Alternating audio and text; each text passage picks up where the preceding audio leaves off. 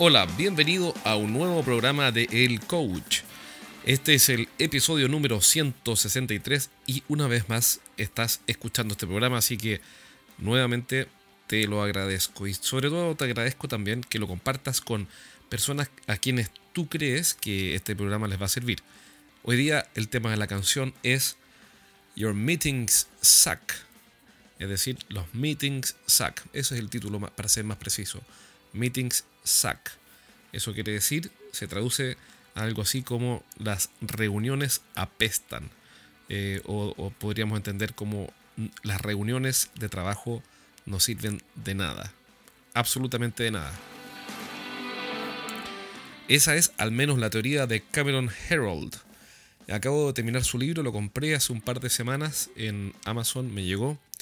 Y hoy día en la mañana em, me escapé a leer lejos del mundanal ruido, y empecé a leer este libro, Meetings Suck, y me lo terminé en un rato, lo leí dentro de un par de horas, es un libro cortito, va directo al grano, como uno siempre agradece.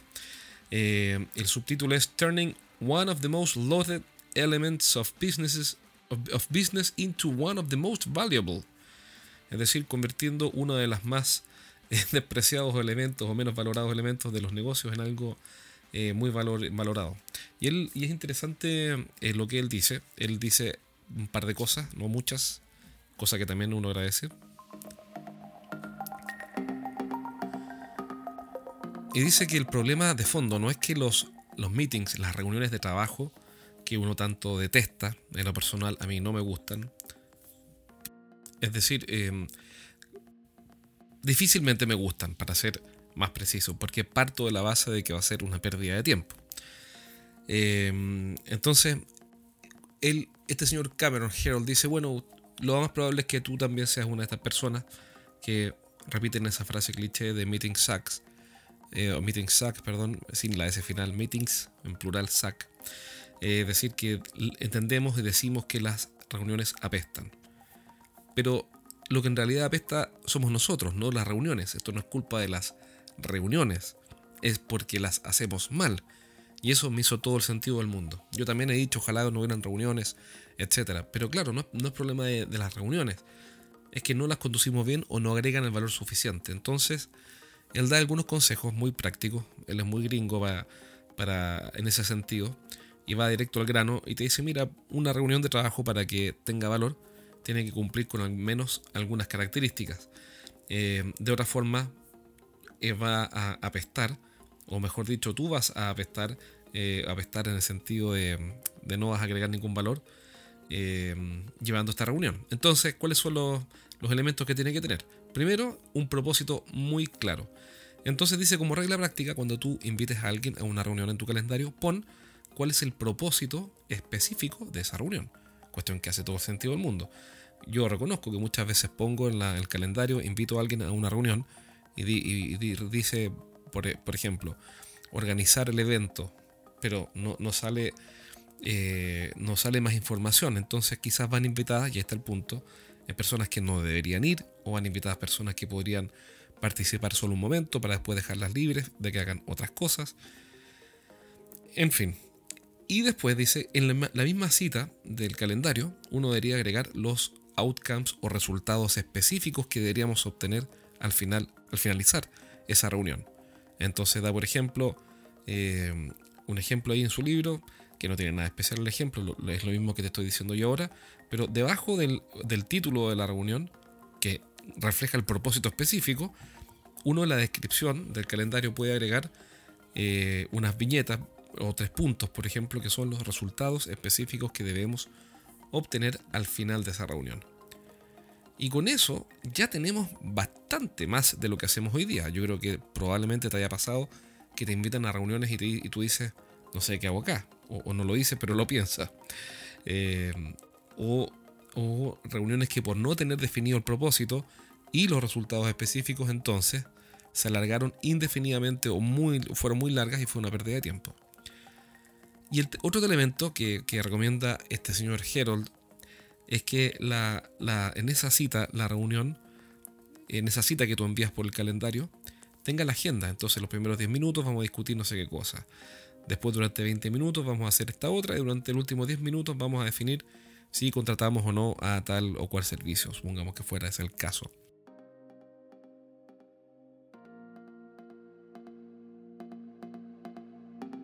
Entonces la reunión va a tener un propósito escrito en, el calendario y otros elementos, como por ejemplo los resultados específicos y la agenda al detalle. ¿Para qué? Para que así todos sepamos a qué vamos, qué debemos conseguir y cómo está organizada la reunión.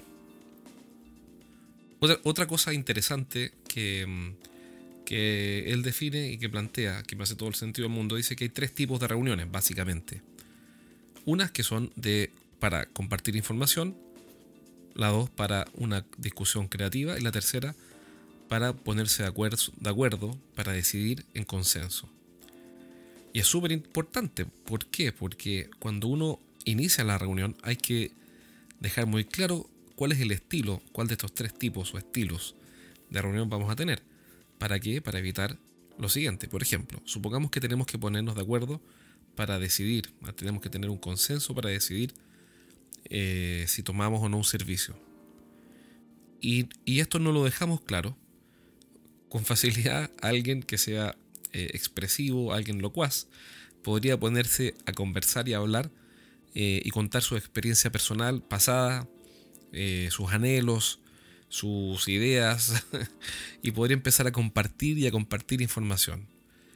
Y obviamente cuando eso ocurre, ya lo hemos visto, el moderador se irrita y se genera un cortocircuito y un malestar innecesario. Es complicado porque por un lado hay que decirle a la persona, por favor cállate, eh, y, por otro lado, no llegar y decirle a alguien, por favor, cállate, por razones que está de más explicar. Eh, entonces, eh, ese error se puede evitar dejando muy claro que cuando parte la reunión es que, oye, el objetivo de esta reunión es tal cosa. Y para esto, para lograr ese objetivo, o para lograr ese propósito, lo que vamos a hacer es tener esta reunión que es para ponerse de acuerdo específicamente.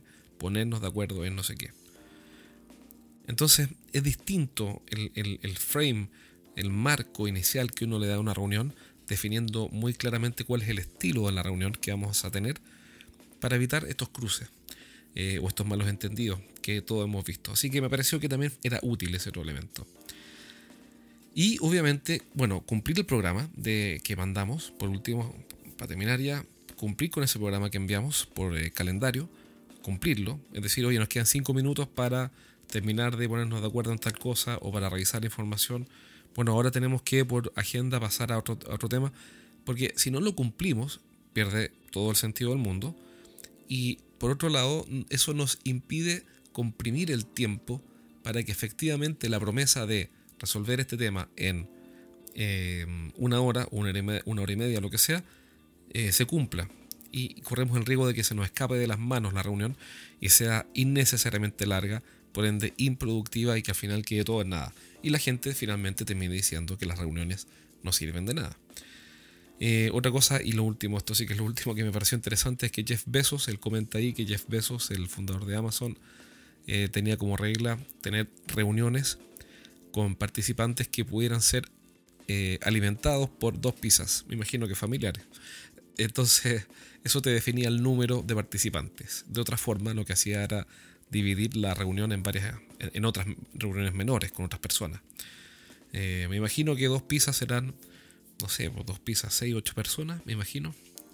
Entonces, ahí ya te fijas un cierto máximo. ¿Para qué? Para evitar estos verdaderos comités que son tan del gusto de algunos políticos, eh, que son obviamente inoperantes, eh, y, por el contrario, tener reuniones que puedan dirigirse. Porque claro, si hay una reunión con 40 personas va a ser muy difícil de tener un propósito absolutamente claro, los resultados absolutamente especificados, la agenda bien definida y hacer además que se cumpla.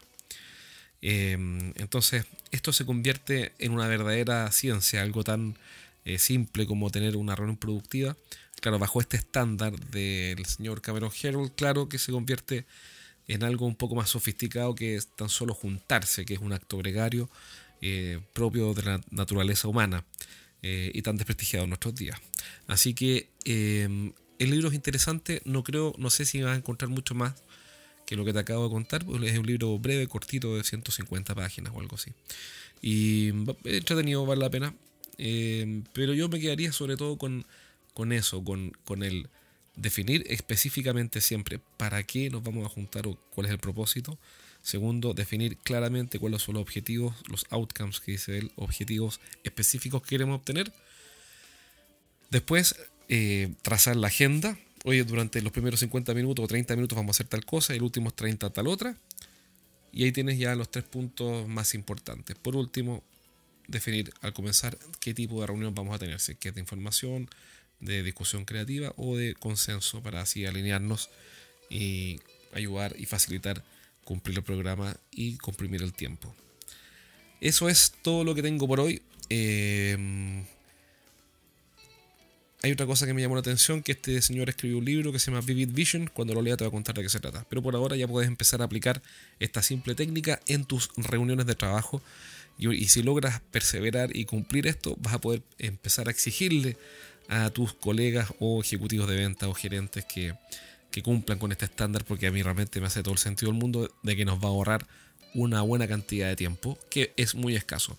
Acuérdate de descargar los primeros tres capítulos de mi libro, Los siete pecados de los ejecutivos de venta, desde estrategiasdeventa.com. Y si quieres entrenar a tu equipo todas las semanas y también te quieres entrenar, entrenar tú conmigo, eh, envíame un correo a jorge y te diré cómo hacerlo. Cuídate, nos vemos pronto. Chao, chao.